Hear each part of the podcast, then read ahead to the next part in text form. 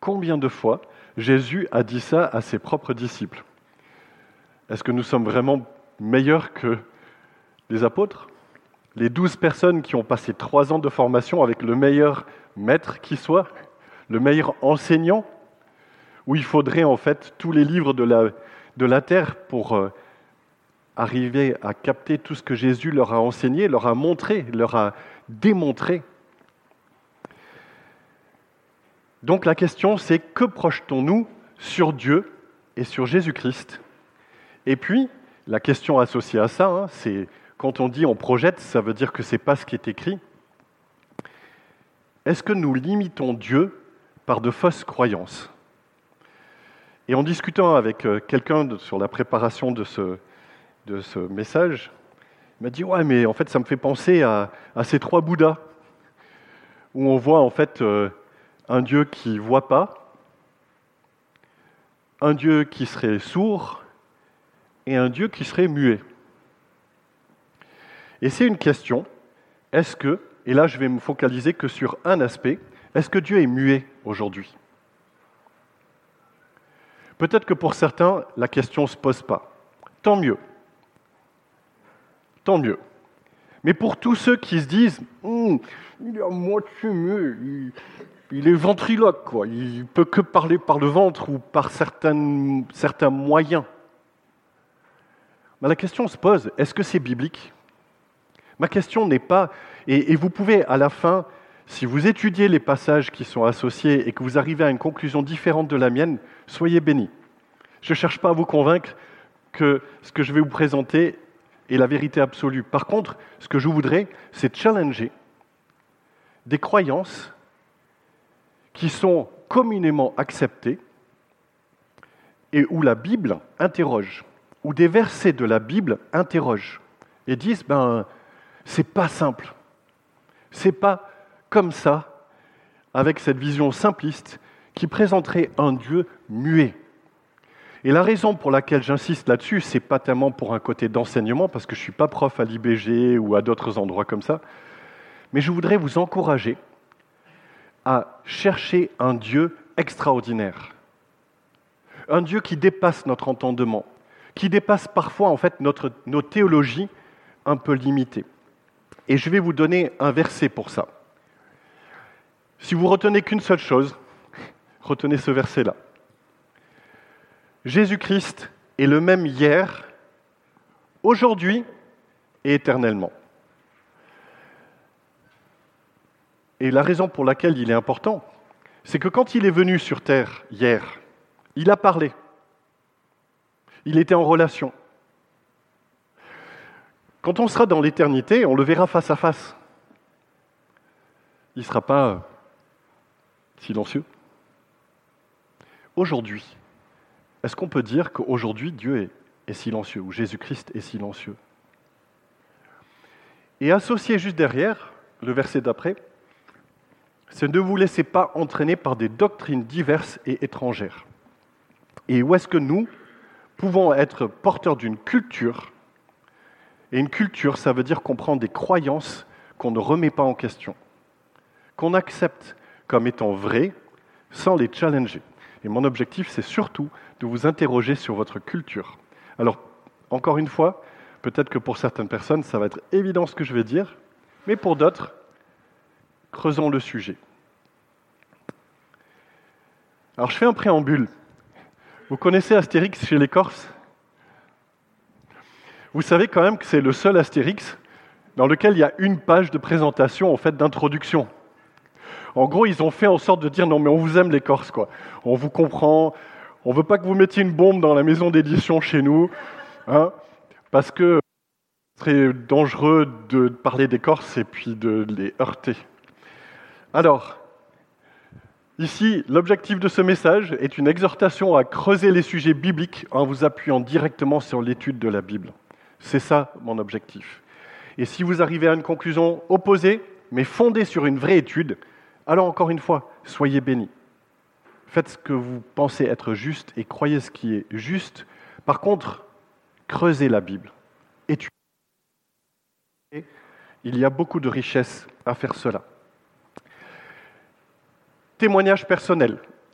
Laure était présente, euh, Sylvie Glock était présente, euh, pour ceux qui connaissent, qui connaissaient.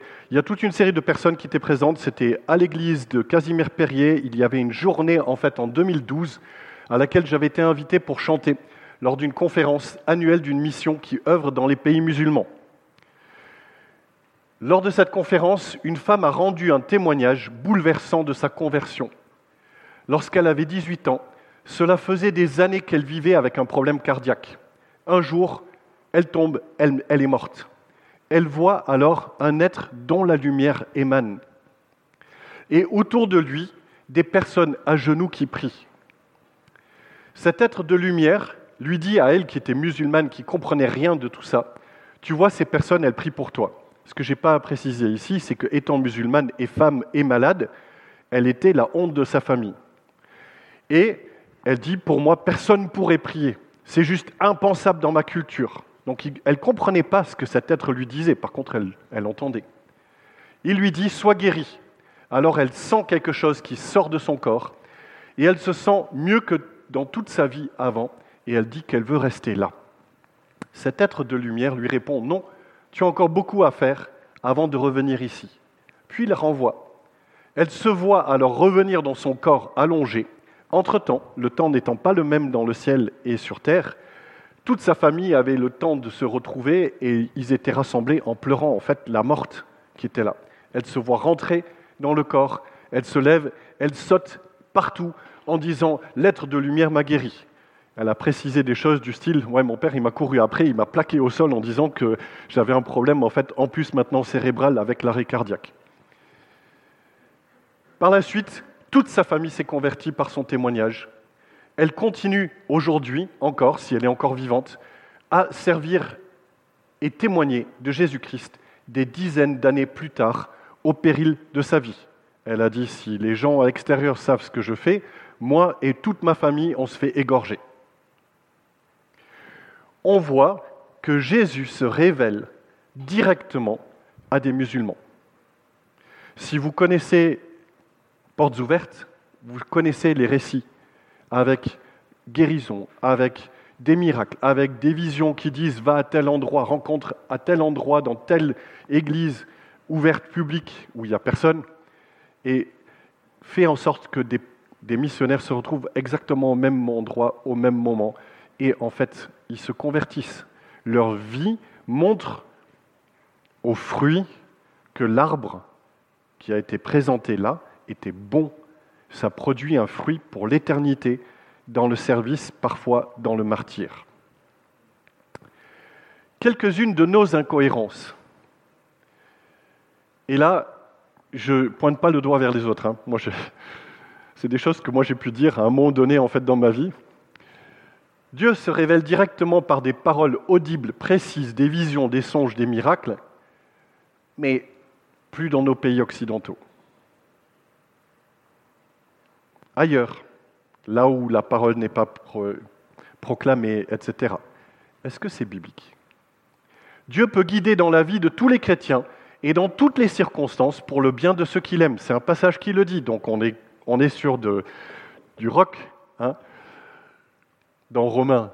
Mais Dieu ne parlerait plus que par la Bible. Donc il parlerait par les circonstances, il utiliserait les circonstances, etc., mais il parlerait plus que par la Bible. Question. Dieu inspire les prédicateurs dans les choix des textes, dans la compréhension des textes, dans la préparation et lors des messages, mais Dieu ne pourrait plus parler directement? C'est une question qui, dans notre culture d'Église, moi j'ai entendu en fait des gens qui me l'ont dit, et à certains moments, moi j'ai pu dire des choses comme ça aussi. Aujourd'hui, je ne le dirai pas. Je vais vous dire pourquoi. Et j'ai bien aimé, Dieu ne parle pas. Jusqu'où, et c'est la question qui est soulevée, jusqu'où est-ce que c'est parce que nous ne n'entendons pas ou ne voulons pas entendre, et jusqu'où c'est parce que Dieu ne parle pas? Et c'est une vraie question. Que dit la Bible? Encore une fois, ce qui est important, c'est ce que dit la Bible sur un sujet. Et je vous propose deux passages, et c'est une sélection bien particulière. Dans l'Apocalypse, au chapitre 22, c'est là où on a en fait euh, un passage qui est utilisé souvent pour dire c'est la fin de la révélation. Vous allez voir que ça, interroge. Et puis ensuite, un passage dans Apocalypse 19 où il est question en fait de, de clés qui nous sont données pour et pour discerner. Un verset très souvent utilisé pour expliquer que Dieu ne révélerait plus rien. Je le déclare à quiconque entend les paroles de la prophétie de ce livre. Donc c'est le livre de l'Apocalypse, pour ceux qui ne connaissent pas, c'est le dernier livre de la Bible. Le dernier aussi qui a été écrit. Si quelqu'un y ajoute quelque chose, Dieu le frappera des fléaux décrits dans ce livre, et si quelqu'un retranche quelque chose des paroles du livre de cette prophétie, Dieu retranchera sa part de l'arbre de la vie, la vie et de la ville sainte décrit dans ce livre. Un passage dur, fort, et pas facile à comprendre. Qu'est-ce que ça veut dire? Si quelqu'un y ajoute quelque chose, Dieu le frappera des fléaux décrits dans ce livre. Est-ce que cela veut dire que Dieu ne révélerait plus rien? Ce qui est une possibilité. Hein. Quand on prend le, le passage tel quel, on l'isole par rapport au reste de la Bible, on va dire, moi, je le comprends comme tel. En plus, est-ce qu'il parle que du livre de l'Apocalypse ou est-ce qu'il parle de la révélation de Dieu dans la Bible? C'est comme ça que moi, pendant longtemps, je comprenais ça en fait comme s'appliquant à la Bible. C'est intéressant.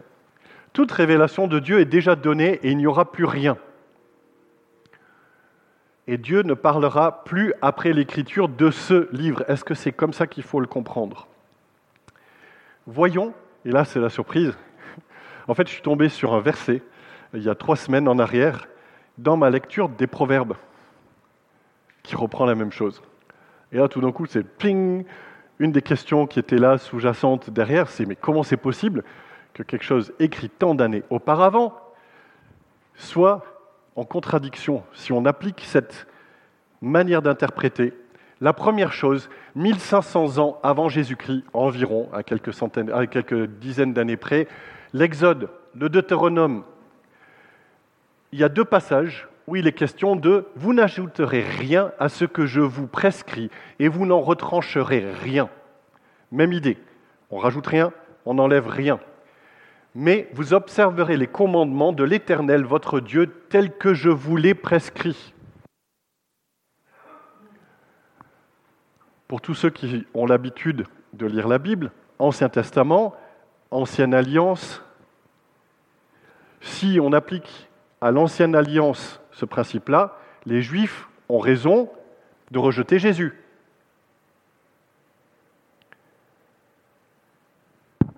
Ça commence à soulever des questions là. Vous observerez et vous mettrez en pratique toutes les choses que je vous ordonne, vous n'y ajouterez rien et vous n'en retrancherez rien. Jésus qui dit, je suis venu pour accomplir tout ce qui a été ordonné, la loi, mais néanmoins, la notion de grâce, le sacrifice sur la croix, l'agneau immolé, ce sont toutes des choses qui n'existaient qu'en germe dans l'Ancien Testament. Et dans le Deutéronome, on trouve beaucoup de choses qui prophétiquement annoncent Jésus-Christ. Mais pour quelqu'un qui prend à la lettre ce qui est écrit, vous ne pouvez pas accepter Jésus si vous le prenez à la lettre, parce qu'il va révéler des choses supplémentaires, l'amour du Père, l'incarnation. Proverbe. Toute parole de Dieu est éprouvée. Il est un bouclier pour ceux qui cherchent en lui un refuge. N'ajoute rien à ses paroles, de peur qu'il ne te reprenne et que tu ne sois trouvé menteur. Quand même, excellent ça. Enfin, c'est celui-là qui m'a, renvoyé à la notion de l'Apocalypse et je me suis dit, mais finalement, comment faire pour concilier Comment faire pour être juste dans l'interprétation? Je remets absolument pas en question que la parole de Dieu est la révélation de Dieu qu'elle est vraie, que sa source là. Donc, c'est un problème d'interprétation.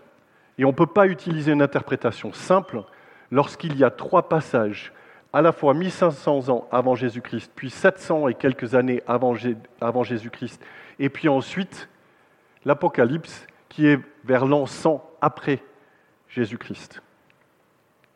Donc, Il n'est en tout cas pas possible d'utiliser ce verset pour rendre Dieu muet dans une communication directe aujourd'hui. Donc la question c'est comment interpréter? Quelles sont les clés qui nous sont données en fait dans ce passage pour comprendre? Qu'est-ce que ça veut dire? La première chose à remarquer, c'est que les deux parties sont symétriques. Si quelqu'un ajoute, si quelqu'un retranche quelque chose. Et je pense que déjà, il y a une chose importante, c'est qu'on a tous des, euh, on va dire, des préférences. Il y a des mouvements d'église ou des individus qui ont plutôt tendance à rajouter des choses par rapport à la Bible, et puis il y a des mouvements d'église et des cultures qui ont plutôt tendance à retrancher des versets, à essayer de les tordre un petit peu, parce que si on les prend tels quels, ben, ça nous interroge. Plus je mûris, et moins je suis sur une théologie systématique. Ce que je veux dire par là, c'est que je me rends compte de tous les passages dans la Bible que je ne sais pas résoudre. Ou en tout cas, où je me rends compte qu'une réponse simpliste ne répond pas. Qu'il faut creuser, évaluer et être prudent dans ce qu'on dit. Y compris dans ce qu'on retranche. C'est mon message aujourd'hui. Attention à toutes les parties qu'on filtre parce qu'elles nous dérangent, parce qu'elles ne rentrent pas dans notre schéma en fait de pensée. Et, moi, je viens d'une culture où on a eu plutôt une tendance à enlever des choses de la Bible parce qu'elles nous dérangent. La puissance de Dieu, la résurrection des morts, la guérison, un Dieu qui parle, la prophétie, etc., etc. Toute une série de, sujets qui interrogent. Et pourtant, un Dieu extraordinaire, un Jésus qui vient, qui dans tous ses messages, chaque fois qu'il parlait, il guérissait. Ça nous interroge. Moi, ça m'interroge. Je me dis, mais qu'est-ce que je loupe? Et est-ce que moi, mon Dieu, est, pas petit à cause de ce que j'ai dans ma tête comme frein de le voir? Peut-être que je prie même pas pour ces choses parce que j'y pense pas. Vous n'avez pas parce que vous ne demandez pas. Et pour moi, c'est ma question aujourd'hui, et ça continue. À l'inverse, il y en a qui devraient se poser la question où est-ce qu'ils rajoutent vraiment des choses à la Bible? Euh, j'ai beaucoup d'amis qui sont euh, dans les milieux plus charismatiques, et parfois, en fait, cette question devrait être posée. Ou est-ce que c'est biblique, ce qui est révélé, ou est-ce que ça ne l'est pas? Je reviens encore un, petit peu en arrière. La double tactique du diable consiste dans ces deux éléments. La première chose, c'est qu'il retranche, et il commence par retrancher. Il commence pas par rajouter. Il commence par questionner. Et il dit, le serpent était le plus rusé de tous les animaux. D'ailleurs, le texte littéral dit le divinateur. C'est intéressant. Il y a une, je, trouvais ça dans, le, dans la, traduction. Euh, il y a des amis qui sont euh, derrière qui viennent d'Ukraine. Donc je leur ai fait la version en anglais pour qu'ils puissent euh, lire. Et le, serpent, c'est une des traductions qui était faite dans le texte, était un équivalent de divinateur ou l'être brillant était le plus rusé de tous les animaux des champs que l'Éternel Dieu avait fait. Il dit à la femme, Dieu a-t-il réellement dit? Donc il commence par questionner. Vous ne mangerez pas de tous les arbres du jardin? La femme répondit au serpent, nous mangeons du fruit des arbres du jardin, mais quant au fruit de l'arbre qui est au milieu du jardin, Dieu a dit, vous n'en mangerez point et vous n'y toucherez point, de peur que vous ne mouriez. Alors le serpent dit à la femme, vous ne mourrez point. Il vient retrancher quelque chose. Dieu avait dit, et le serpent enlève. Il dit non, non, c'est pas vrai. Ce qui a été dit n'est pas vrai. Mais Dieu sait que le jour où vous mangerez, vos yeux s'ouvriront et vous serez comme des dieux connaissant le bien et le mal. Et c'est cette partie-là qu'il vient rajouter. Donc il y a d'abord retranchement, ensuite rajout de quelque chose qui n'est pas biblique. Les risques, d'ailleurs, sont symétriques. Et là, encore une fois, euh, c'est assez carton. Dieu le frappera des fléaux décrits dans ce livre, où Dieu retranchera sa part de l'arbre de la vie et de la ville sainte. Et selon toute une série de commentateurs, il, s'agit de la perte du salut. Pas léger.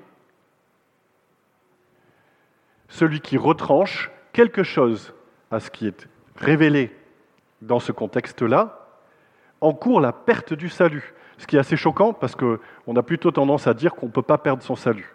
Et là, on voit dans l'Apocalypse le fait qu'il dit, ben, hop, je le coupe, il est plus lié avec l'arbre de la vie et de la ville sainte. Dans les deux cas, en tout cas, il y a une notion de destruction claire qui sont associées. Quelles sont les clés? Et là, je vais basculer sur, dans le même livre, deux chapitres plus tôt, Apocalypse 19, et je tombais à ses pieds. Donc c'est Jean qui voit plein de choses et qui tombe aux pieds de l'ange pour l'adorer. Et ce qui est incroyable, c'est que, c'est ce qui est marqué en bas à gauche, l'apôtre Jean a côtoyé Jésus pendant trois ans. Il était ami avec Jésus. Il a vu Jésus glorifié avant la crucifixion. Il a vu Jésus crucifié. Il a vu Jésus ressuscité. Et il a vu Jésus dans les visions. Le livre débute avec une vision de Jésus et il le revoit encore, encore et encore. D'ailleurs, il le verra juste après, encore une fois. Et pourtant, il tombe au genou, au pied, à genoux, au pied de l'ange pour l'adorer. C'est un, enfin pour nous, quand on lit ça, c'est un non-sens. Pourquoi? Et l'ange, ce qui est intéressant, l'interpelle. Il dit Garde-toi, ou ne le fais pas, selon les traductions. Je suis serviteur de Dieu.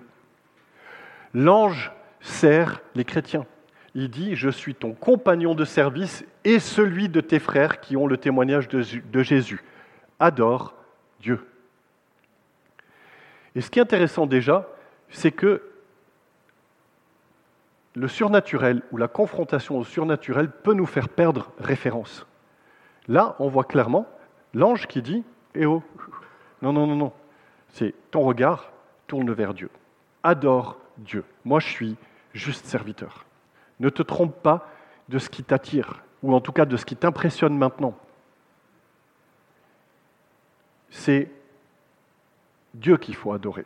Donc la, première clé, elle est donnée dans ce passage de manière très claire, hein, c'est ne perdons pas de vue qui nous devons adorer. Qui est la source? C'est Dieu. Et y compris s'il y avait des choses incroyables, L'essentiel, c'est déjà, est-ce que ça focalise sur Dieu? Et vous allez voir, c'est encore plus clair dans la suite. Car le témoignage de Jésus est l'esprit de la prophétie. Pour moi, dans toutes les compréhensions, dans tout ce qui est discussion sur les questions de prophétie, de vision, etc., ce passage-là est essentiel.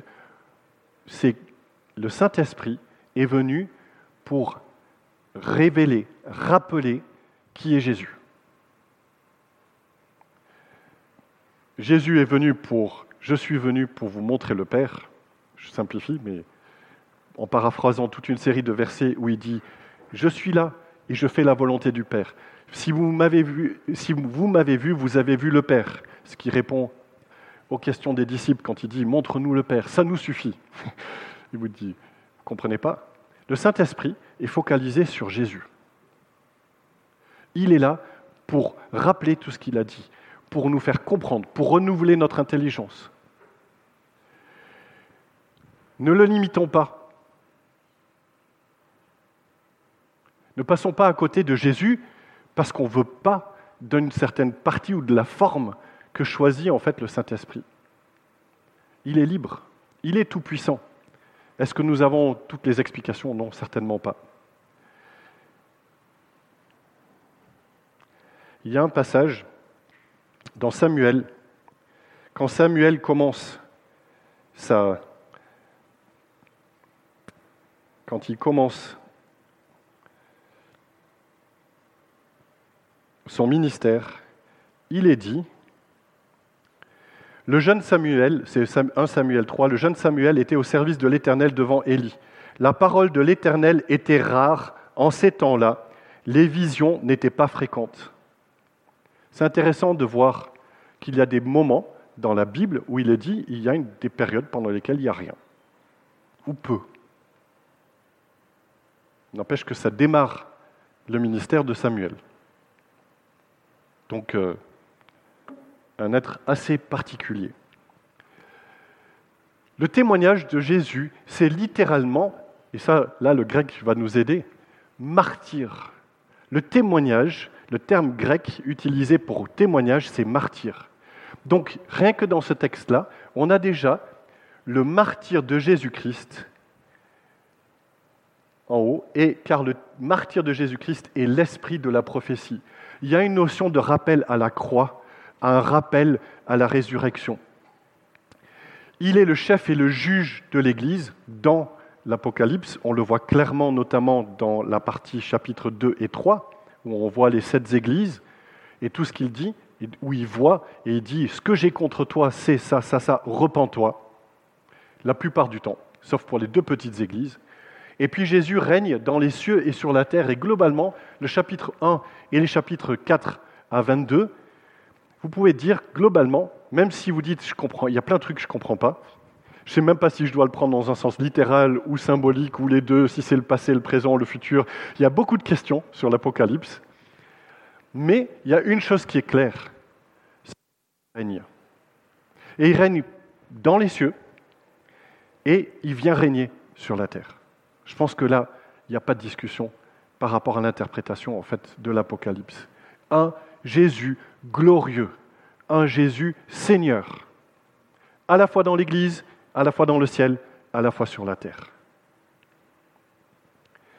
Et la deuxième chose, c'est que le Saint-Esprit est l'esprit de la prophétie et il focalise sur la révélation de Jésus. C'est un élément essentiel si quelqu'un vient vous proclamer une autre doctrine que le salut par Jésus-Christ, vous savez que c'est faux. C'est assez simple.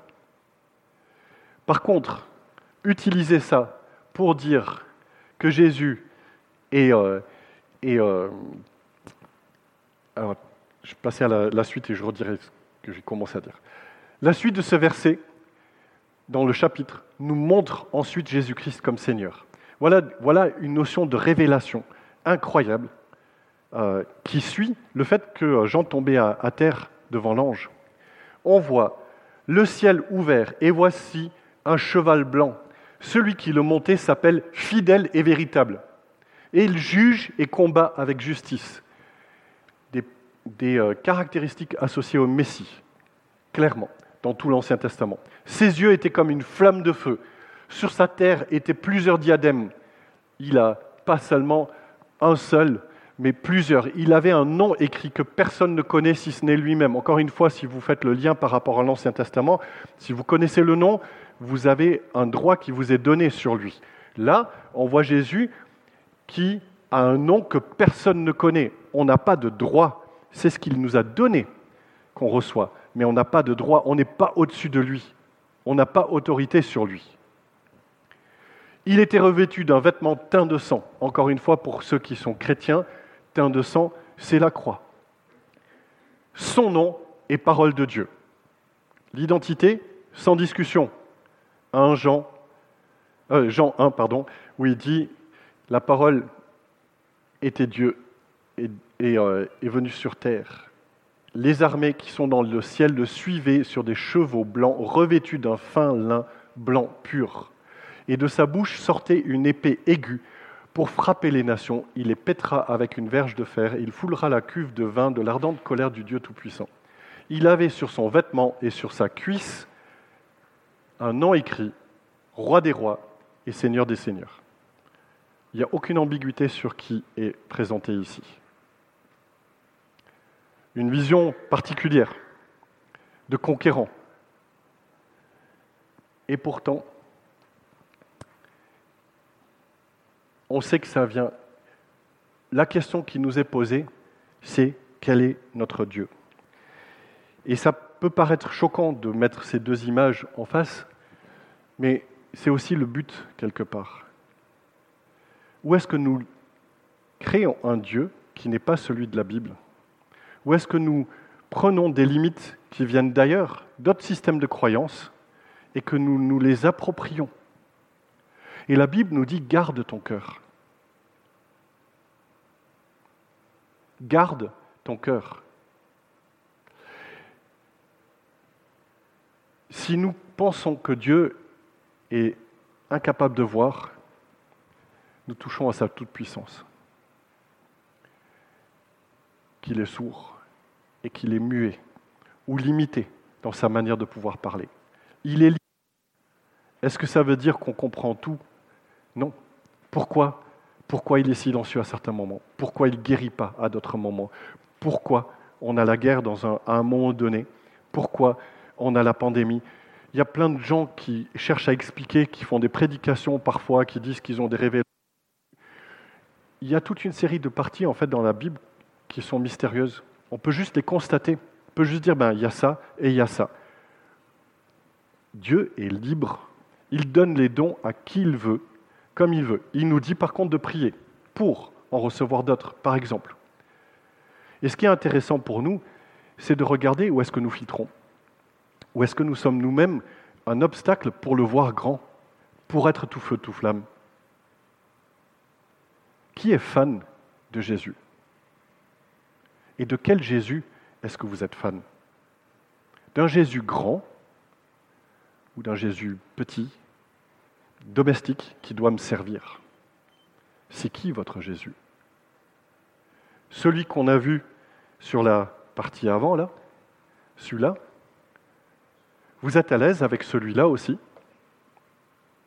C'est une question. Hein Est-ce qu'on est à l'aise avec celui qui était sur la croix, qui est ressuscité, puis qui est parti dans le ciel? Il est loin, quoi. Il ne vient pas nous interpeller, il ne vient pas nous déranger. Est-ce qu'il y a des passages dans, la Bible qui vous dérangent? C'est super intéressant, ne le filtrez pas quand vous êtes mal à l'aise sur quelque chose. Creusez-le. Cherchez à savoir pourquoi vous êtes mal à l'aise par rapport à ça. Est-ce que c'est parce que vous avez une fausse interprétation ou est-ce que c'est parce qu'il y a des sujets qui vous dérangent dans votre système de valeurs? Creusez-le. C'est vraiment le but. Pourquoi? Tout simplement, et je reviens là-dessus, hein, Jésus-Christ est le même hier, aujourd'hui et éternellement. Et quand on le verra pour l'éternité, est-ce que vous allez rencontrer quelqu'un où vous pouvez dire je suis ami avec lui? Je le connais. Peut-être pas assez. je pense qu'il n'y a personne qui dira euh, je te connais assez. Mais est-ce que vous cherchez cette relation avec Jésus? Avec un Dieu incroyable, extraordinaire, bien plus grand que ce qu'on pense, est bien plus cohérent que ce que d'autres parfois pensent aussi Est-ce que vous prenez la Bible dans sa totalité ou est-ce que vous filtrez, transformez des choses Et dans ce cas-là, attention, parce que autant il y a un risque de rajouter, autant il y a le même risque à retrancher quelque chose qui est écrit. Et mon objectif, c'est juste de dire, prenez la Bible telle qu'elle est. Confrontez-vous à ça, creusez des, et, continuez à creuser toute votre vie. Parce que vous ne savez pas quand votre vie va s'arrêter, et là vous serez face à lui. Donc la question clé, c'est est-ce que vous prenez la Bible dans son intégralité? Et je vais juste prier là-dessus. Père, on veut te, remercier déjà pour euh, la richesse de ta parole. On voit tout ce qu'on peut tirer on voit aussi même tous les, mystères, même les, enseignements contradictoires qu'on peut entendre sur des sujets. Et je veux te remercier déjà parce que tu, nous as donné ton Saint-Esprit qui est focalisé sur Jésus. Et je te prie pour que tu ravives la flamme pour euh, être des fans de Jésus, pour euh, ne pas le voir petit, je te prie pour du discernement. Je te prie pour que tu encourages tous les membres de cette Église à, creuser ta parole, à te chercher, à prendre le temps de te chercher, de te prier, de te demander le renouvellement de l'intelligence. Et je te prie aussi que s'il y a des débats à l'intérieur de notre Église, que tu nous fasses mûrir collectivement aussi par ces débats, que tu permettes justement que on grandisse en comprenant où est-ce que quelque chose est contextuel, où est-ce que c'est une vérité absolue. Que tu nous donnes aussi la grâce les uns envers les autres, de nous considérer comme euh, pas meilleurs que les autres, pas plus élevés que les autres, mais au contraire comme étant des frères et des sœurs qui s'exhortent mutuellement pour qu'on puisse grandir dans l'unité et dans l'amour de toi et les uns des autres. Amen.